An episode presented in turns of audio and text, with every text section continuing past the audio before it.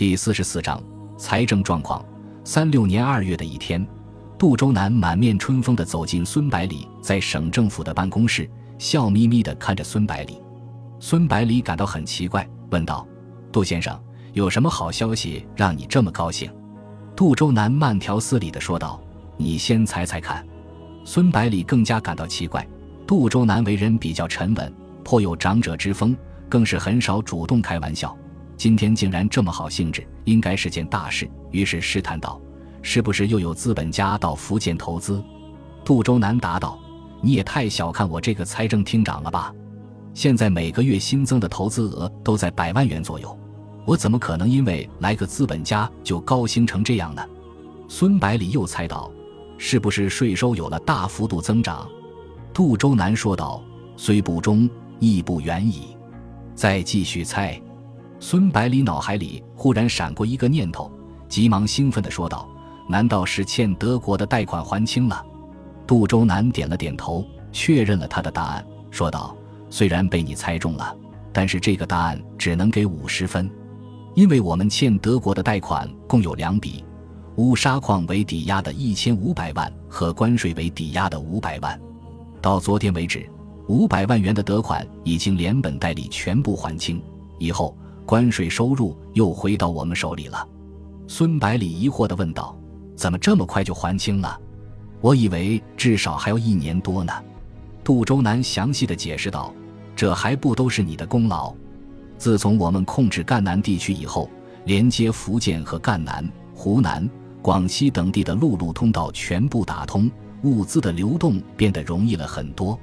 由于我们的公路建设的好。”很多本来从广东进出口的物资改走福建，使关税大幅度增加。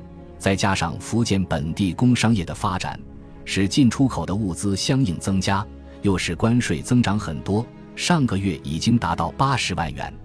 孙百里高兴地说：“太好了，这下我们的财政状况就会大为改善，不再老是为钱发愁了。”杜周南接着说道：“不是大为改善。”而是发生根本性的变化。现在关税的月收入达到八十万元，盐税是二十万元，产品税是五十万元，交易税是五万元，田赋是五万元。赣南的乌沙矿的月产值是六十万元，政府投资企业的盈利大约是每个月三十万左右。全部加起来的话，我们的月收入差不多是两百五十万元。当然，以后这个数字还会不断的增加。孙百里激动地说：“有了这么多钱！”我就可以制定新的扩军计划了。说完之后，激动的把手搓了搓，恨不得马上就能开始扩军。杜周南马上泼过来一盆冷水：“刚才我说的是收入，还没有给你算支出呢。”然后朝着孙百里嘿嘿一笑。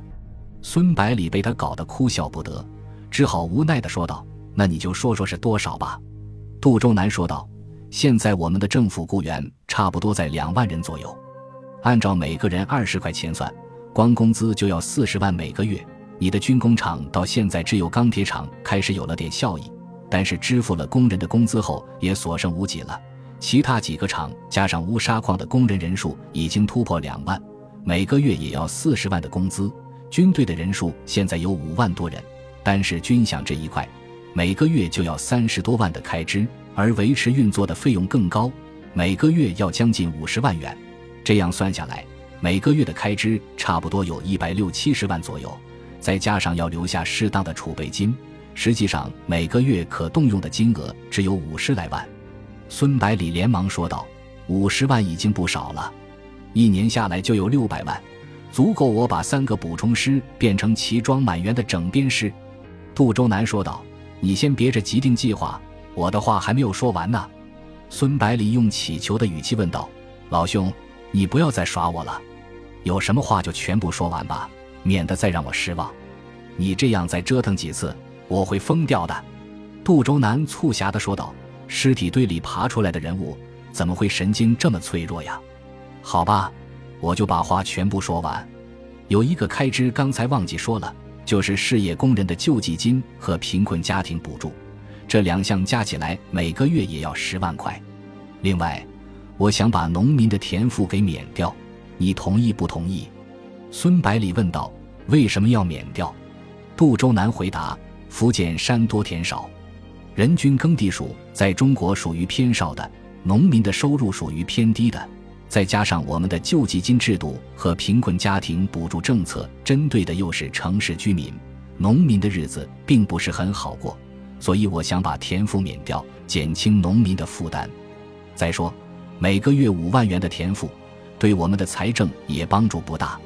孙百里说道：“我同意免掉田赋，可是按照你的说法，即使免掉了田赋，对农民的帮助也不大呀，需要想出一个比较好的办法才行。”杜周南说道：“随着城市工商业的发展，对工人的需求会逐渐增加，会吸引农民向城市集中，这样，农村的土地就会比较集中一些，田地多了，收入自然就上去了，并不需要特殊的政策。”孙百里问道：“这个问题也解决了，那我按照每个月四十万元来制定扩军计划，总该可以了吧？”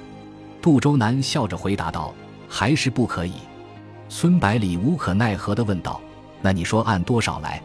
杜周南不动声色地回答道：“照我说，就按照每个月一百万元来制定。”孙百里急忙问道：“为什么？”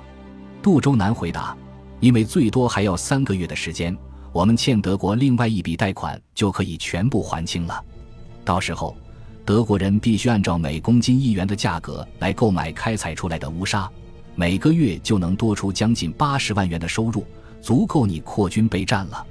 孙百里疑惑地问道：“据我所知，清流的乌砂矿日产量达到二十五吨，只有一年多的时间，要还清贷款至少还要半年的时间，怎么会这么快？”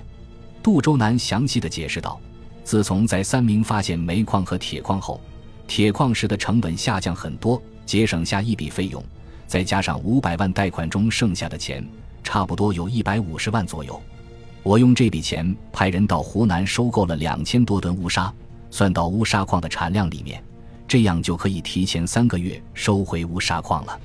孙百里终于弄清楚了事情的原委，感到非常高兴，说道：“真没想到，短短两年的时间，经济形势就发生了翻天覆地的变化。杜先生真是劳苦功高呀！”杜周南连忙说：“可不能这样说。”这些都是大家通力合作的结果，不是哪一个人的功劳。